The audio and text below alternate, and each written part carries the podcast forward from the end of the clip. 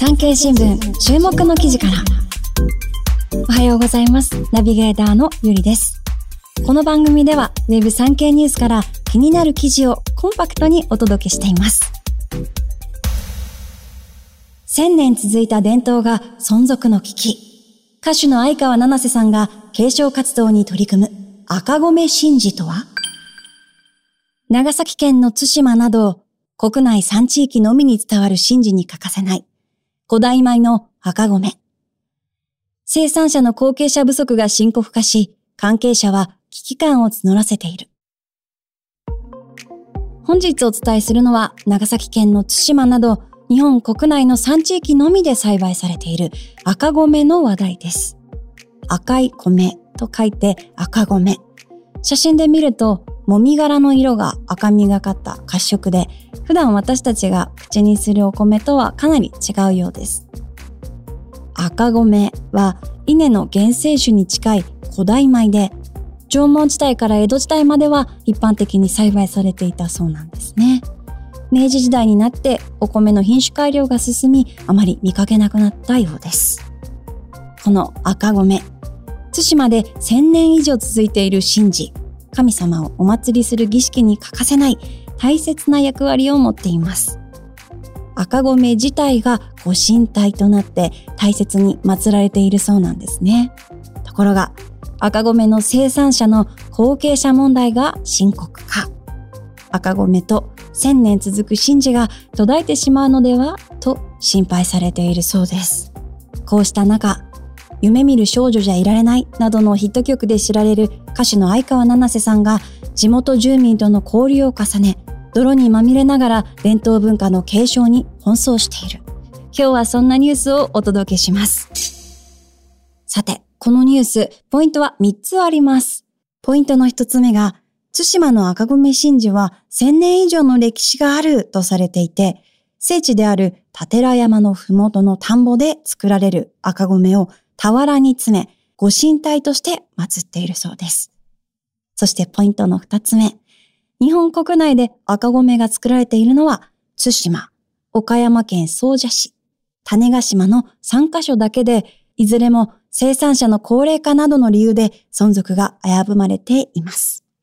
ポイントの三つ目。赤米の現状を知った相川七瀬さんが地元住民と交流して、国学院大学で神道を学び、伝統文化の継承を支援しているそうです。それでは詳しく解説していきます。赤米を神として祀る津島の伝統行事。福岡市の北の海に位置する津島。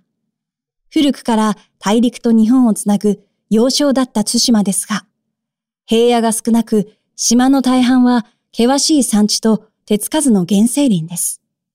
その津島の津々と呼ばれる地域で赤米は栽培されてきました。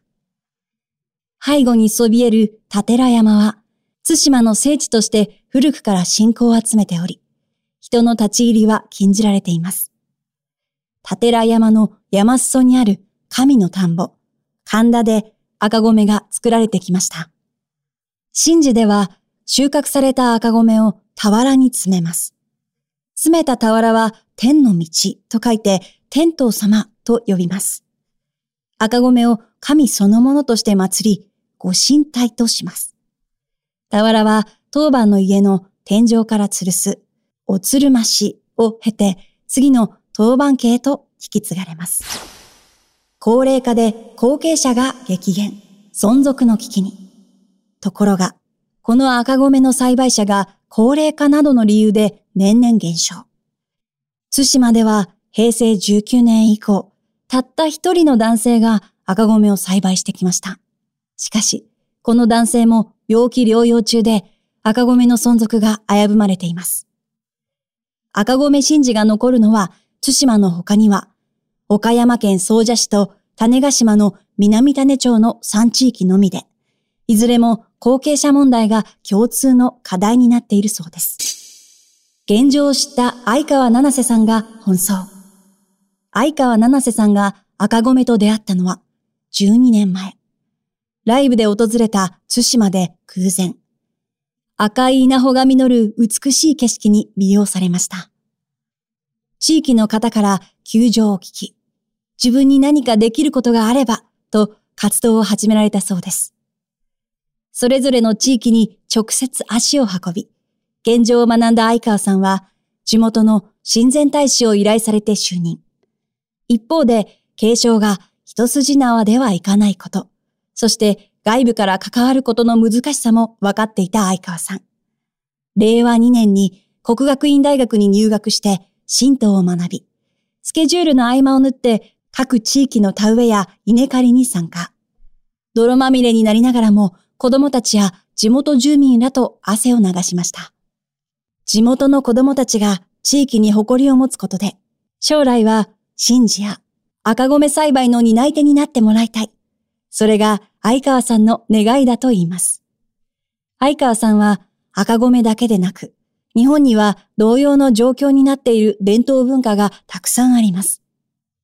時代を担う人たちが誇りを持って継承していく環境づくりに尽力したい、と力を込めて話していました。以上、産経新聞注目の記事からお届けしました。私は墓米という言葉をこの記事で初めて知ったので、このような神事が伝統文化として継承されていけばいいなと思いました。皆様はいかがだったでしょうか？関連記事はウェブ産経ニュースでお読みいただけます。概要欄またはチャプターのリンクからどうぞ。ナビゲーターは私、ゆりがお届けしました。